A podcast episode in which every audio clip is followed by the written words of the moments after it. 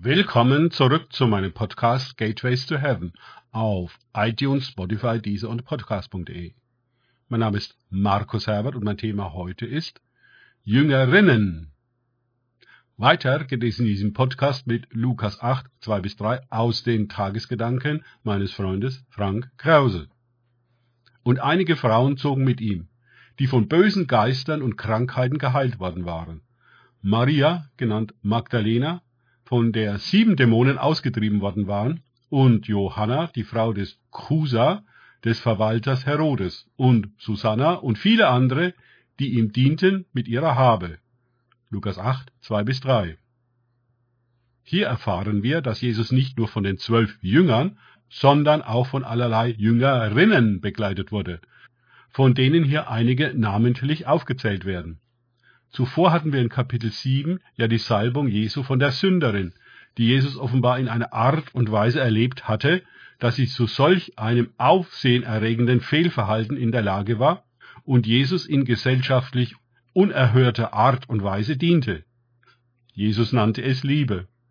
Nicht anders verhält es sich wohl bei diesen Frauen, die alles verließen und Jesus folgten. Doch was bedeutete es damals für eine Frau, so etwas zu tun? Immerhin lesen wir, dass Johanna die Frau des Chusa war. Sie hat also auch ihren Mann, ihre Familie, ihr Haus verlassen, um Jesus zu folgen? Darf eine Frau so etwas? Gesellschaftlich gesehen damals nicht. Es war wohl ein großer Skandal und sicher ein Politikum, dass Frauen, auch Hochgestellte wie Johanna, alles hinwarfen und Jesus folgten. Das ist doch unerhört. Wieder etwas für die Breaking News. Die genannten Frauen, Maria Magdalena, Johanna und Susanna, waren von bösen Geistern und Krankheiten geheilt worden. Ihr Leben hatte durch Jesus eine schicksalhafte Wende erfahren, eine Befreiung und einen Neuanfang. Sie nun reagieren darauf nicht mit einem Danke, auf Wiedersehen, bis am Sonntag im Gottesdienst, wenn nicht was Wichtiges dazwischenkommt. Sie haben nicht bei Jesus aufgetankt, um in erfrischender Weise weiterzumachen wie gehabt, sondern reagierten mit der Hingabe ihres Lebens, denn mit Jesus zu gehen und an seinem Dienst beteiligt zu sein, das war kein Zuckerschlecken. Manche, die sagten, ich will dir folgen, machte Jesus klar, dass sie sich das nicht zu romantisch vorstellen sollten und klärte sie darüber auf, was sie das kosten würde. Zuallererst ihren Ruf. Jetzt würden sie als Sektierer und Ketzerinnen verschrien werden. Überall würden die Pharisäer und Schriftgelehrten mit Steinen auf sie warten. Die Gesellschaft würde sie verachten. Und Jesus ließ das alles zu. Er ließ Liebe zu. Liebe? Ja, das sagt sich so einfach, ich weiß. Vielleicht hätten diese Frauen von Jesus genau umgekehrt nach Hause geschickt werden sollen, um genau dort klarzukommen und ein Zeugnis zu sein. Und vielleicht hat Jesus das auch mit manchen so getan. Und vielleicht wird es auch mit anderen noch so tun, wenn sie eine Zeit lang mit ihm gezogen sind und tiefere Erfahrungen mit dem Evangelium vom Reich Gottes gemacht haben und in ihrer Heilung und Befreiung stabilisiert sind. Was ist denn mit jemandem wie Maria Magdalena, aus der sieben Dämonen ausgetrieben worden?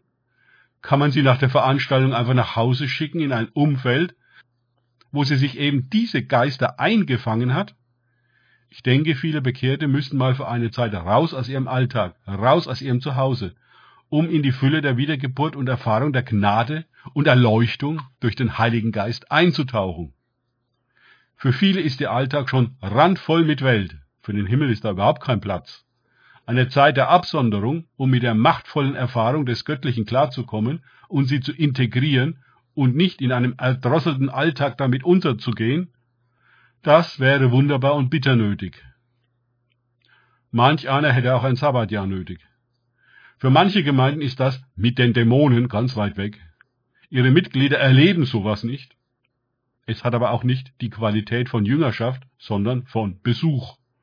Damit kommen die Geister und Krankheiten klar. Sie werden nicht konfrontiert.